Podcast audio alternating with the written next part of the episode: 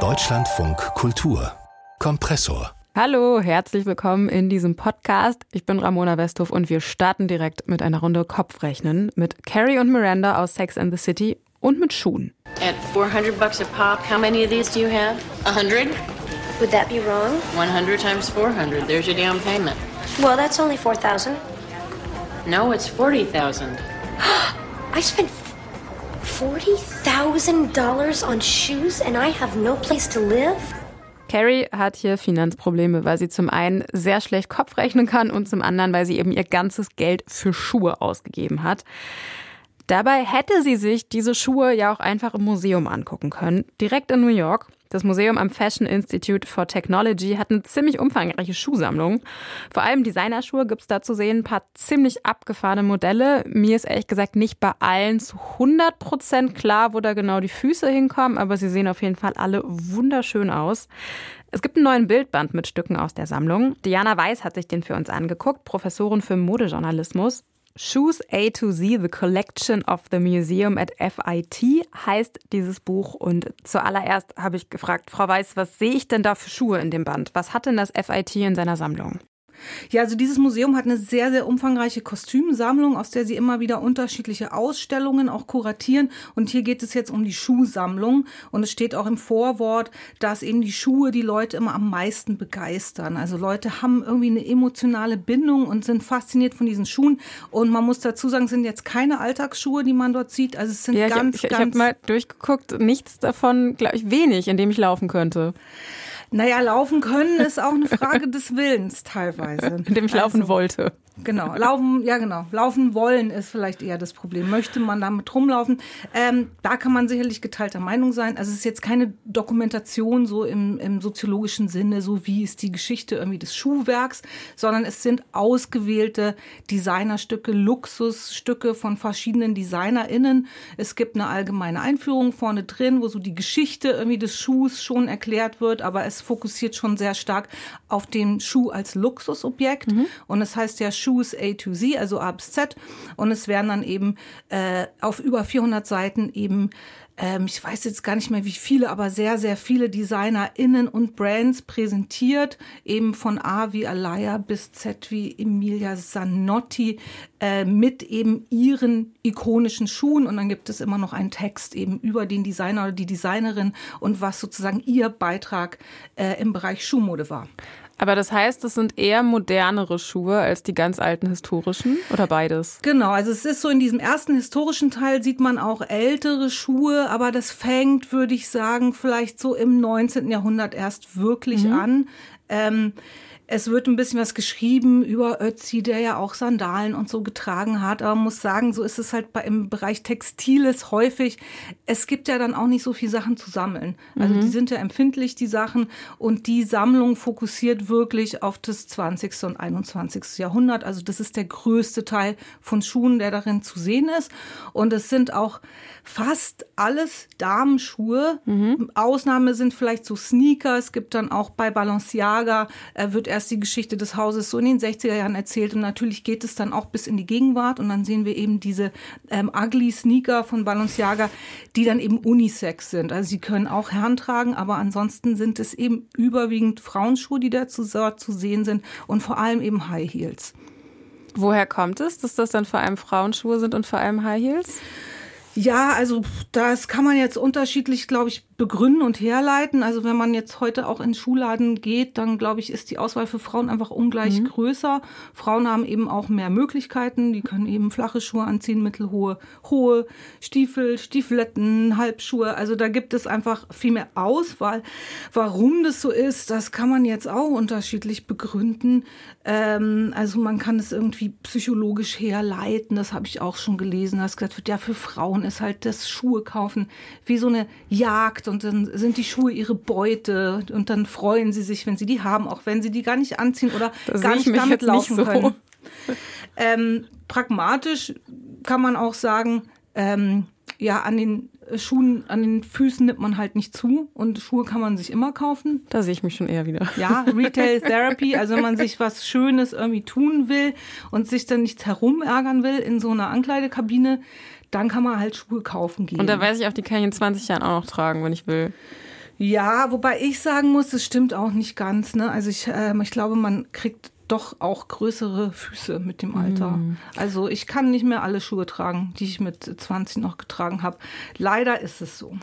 aber was ich auch noch ganz interessant fand, ähm, früher gab es aber schon mehr hohe Schuhe auch für Männer, oder? Auf jeden Fall. Also die ersten hohen Schuhe, die ersten hohen Absätze wurden alle von Männern getragen. Also da sind wir jetzt so im 17., 18. Mhm. Jahrhundert. Ähm, Männer waren ja eigentlich lange Zeit immer diejenigen, die Mode verrückt waren und die sozusagen angegeben haben mit ihrer extravaganten Kleidung. Und dazu gehörten auch die hohen Absätze. Die meisten kennen wahrscheinlich dieses Bild von Ludwig XIV. Mhm. mit seinen High Heels und seinen weißen Seidenstrümpfen an. Das ist auch abgebildet in dem Buch. Und das war eben ein Zeichen der Macht, ne? weil man sich natürlich einfach größer macht mit den Schuhen und diese Verbindung also mit sozusagen einer erotischen Weiblichkeit mhm. ähm, und High Heels, die stammt tatsächlich erst aus dem 19. Jahrhundert. Ja, das ist ja auch ganz interessant. Welche Stellung haben denn Schuhe eigentlich in der Mode? Also haben die eine andere Stellung als andere Kleidungsstücke, als so eine Hose oder als so ein T-Shirt? Ich glaube schon. Ich glaube schon, also dass Leute bereit sind, tendenziell mehr Geld für mhm. Schuhe auszugeben, äh, dass man bei Schuhen auch stärker auf die Qualität achtet. Die werden natürlich stärker auch beansprucht, vielleicht als andere Kleidungsstücke.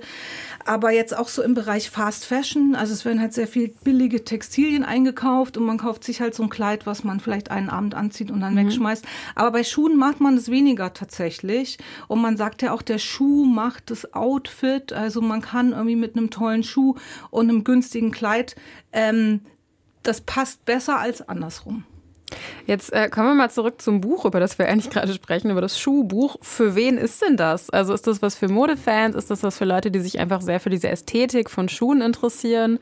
Wer findet da Freude dran? Also für Modefans auf jeden Fall. Es ist einfach ein schönes Coffee-Table-Buch. Also man kann da wirklich drin schmökern und sich eben diese ganzen Schuhmodelle anschauen und sich da so hineinträumen. Also natürlich ist es jetzt überwiegend für Leute, die vielleicht auch so ein Febel dazu haben. Es ist aber auch tatsächlich sehr interessant und sehr fundiert, die Texte mhm. durchzulesen. Also Valerie Steele ist ja die Kuratorin schon seit vielen, vielen Jahren von dem Museum im Fashion Institute of Technology und die hat auch schon ganz tolle andere Bücher gemacht über das Korsett, über Fetischismus in der Mode, über die Farbe Schwarz und die schreibt immer sehr, sehr interessante Texte, sehr kenntnisreich, auch anekdotenreich und sind dadurch auch sehr unterhaltsam, mhm. was man ja durchaus nicht immer hat in so einem, in so einem wissenschaftlichen Format. Nee, das stimmt. Haben Sie eigentlich einen, äh, einen Lieblingsschuh in dem Buch, der Ihnen entweder vom Text oder vom Bild besonders hängen geblieben ist? Oh, da müsste ich jetzt drüber nachdenken. Äh, ich glaube, ich tendiere immer so in die 70er Jahre. Also ich finde so, ähm, so, so goldfarbene Plateausandalen mit so verschiedenen Metallic-Akzenten. Ähm, sowas finde ich besonders schön. Ich glaube, sowas habe ich darin gesehen und es hat mir am besten gefallen. Ich muss unauffällig unter den Tisch gucken, was sie ja nicht für Schuhe anhaben. Stiefel natürlich. Stiefel, aber Stiefel, aber mit einem kleinen Absatz, ne? Weil ich habe jetzt gerade mal so an mir runtergeguckt. Ähm, ich habe auch keine Plateau-Glitzer-Sandalen an. Ich habe Turnschuhe an und ich trage auch sonst eher flache Stiefel mhm. oder so ganz bequeme Sandalen. Und ich finde das auch gut und ich fühle mich eher verkleidet, wenn ich hohe Schuhe anhab.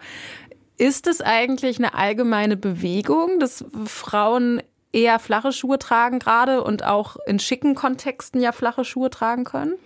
Ja, auf jeden Fall. Also man kann es halt so und so sehen. Interessant ist auch, das steht gleich in der ersten Seite auf dem, in dem Buch, wird gleich auf die Serie Sex in the City hingewiesen, die natürlich ganz, ganz viel dafür gemacht hat, dass äh, Schuhe auch so ein Kultobjekt geworden mhm. sind. Also ich meine, die hatten diese Qualität schon vorher, aber ich glaube, es ist noch mal stärker geworden, dass auch bestimmte Luxus-Schuh-Brands so Man Manolo äh, ne? Blahnik. Genau, dass Leute Manolo Blahnik kannten und äh, dass es auch normalisiert wurde, dass eben insbesondere Frauen auch Unsummen für solche Schuhe ausgeben. Dass man sagt, das ist einfach normal, so viel Geld dafür auszugeben und dann halt noch für Schuhe, in denen man gar nicht laufen kann oder nicht gut oder bequem laufen kann. Das hat natürlich was mit Konsumkultur zu tun, Kapitalismus und dann kann man natürlich sagen, warum sollen jetzt wieder die Frauen so viel Geld für so einen Quatsch ausgeben? Mhm. Und dann kann man sagen, es ist eine Form von Emanzipation, ganz klar, wenn man sagt, ich nehme mir das gleiche Recht raus äh, wie die Männer, nämlich dass ich einfach nicht eingeschränkt sein möchte mhm. und ich will auch nicht so verrückt viel Geld dafür ausgeben, will einfach Schuhe haben, die sich gut anfühlen und mit denen ich so ne, durch die Welt laufen kann. Das ist auf jeden Fall etwas, was man so beobachten kann in der letzten Zeit. Es hat natürlich auch was mit Mode zu tun, dass ich das Gefühl habe, so meine Studentinnen zum Beispiel, die denen kommt es einfach gar nicht in den Sinn, High Heels mhm. anzuziehen. Die sind einfach sozialisiert damit, dass man halt Sneaker trägt oder dass mhm. man halt Birkenstock trägt. Und die haben vielleicht auch diese Konnotationen gar nicht mehr so im Kopf, dass man früher mal gesagt hat, das sieht unweiblich aus mhm. oder das sieht nicht schön aus oder dann sieht man irgendwie ökomäßig aus, wenn man solche Schuhe hat. Das ändert sich ja auch alles mit der Zeit. Und ähm, sehr gut fand ich das ja auch in dem Barbie-Film, das ist ja auch so als Entscheidungsmoment für Barbie, wurden ja zwei Schuhe präsentiert. Einmal so ein Glitzer-High Heel und einmal eben so die Birkenstock-Sandale. Und am Ende, und am Ende äh, Spoiler, hat sie rosa Birkenstocks an. Genau. Stimmt, genau. das war ein ganz schöner Moment. Wohin geht denn eigentlich der Trend, äh, was so die Schuhmode angeht? Also jetzt vielleicht mal so im kommenden Herbst und Winter, was, was werden wir da alle tragen? Ja, also es ist schon seit ein paar Saisons wird immer so angekündigt, da ist jetzt bald vorbei hier mit den Turnschuhen und es kommen wieder höhere Absätze zurück. Es wurde dann auch begründet mit so der Corona-Pandemie und eben so, dass man sagt, die Leute haben es jetzt satt, die wollen nicht mehr immer diese Jogginghosen anziehen und diese Schlappen und so und jetzt will man wieder sie schicker anziehen ich weiß nicht, ob das wirklich so angenommen wird, weil man sieht es ja auch bei anderen Kleidungsstücken, die immer totgesagt werden und die mhm. Leute trotzdem einfach weiter tragen, weil sie es gerne anziehen. Wenn man jetzt so auf die Laufstege guckt, sieht man schon viel auch außergewöhnliche Schuhe mit hohen Absätzen, was auf jeden Fall stark ist für den Herbst, ist so der klassische Pump, was man jetzt wirklich lange gar nicht mehr gesehen hatte. Es war ganz lange überhaupt nicht also mehr. Also so ein ganz simpler hoher Schuh. Genau, so ein geschlossener hoher Schuh, genau. Es gab ja jetzt immer so Peeptoe oder Slingback oder Sandalen, immer was irgendwie offen war in der Form und man fand diese klassischen Pumps eigentlich total bieder. Sowas haben halt Stewardessen oder so getragen. Mhm. Und die kommen jetzt auf jeden Fall wieder. Und mit dem Pump dann auch der Ballerina. Also das ist ja so die flache Version, das war mhm. auch lange weg. Und natürlich für den Winter gibt es alle möglichen Stiefel und zwar insbesondere so geschnürte Stiefel. Mhm. Dankeschön. Diana Weiß, Professorin für Modejournalismus, hat mit uns zum einen darüber gesprochen, welche Schuhentwicklungen wir gerade beobachten können und in Zukunft beobachten können werden.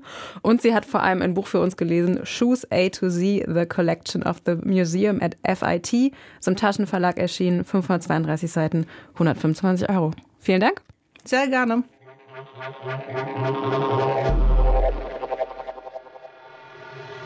Das war der Kompressor-Podcast für heute. Ich hoffe, Sie haben alle gut aufgepasst und wissen jetzt, welche Schuhe Sie wieder aus dem Keller holen müssen für die kommende Herbst- und Wintersaison. Die nächste Kompressor-Folge gibt es morgen. Bis dahin könnten Sie uns zum Beispiel bewerten und oder abonnieren. Ähm, das würde mich persönlich sehr freuen. Ansonsten hören wir uns morgen. Ciao.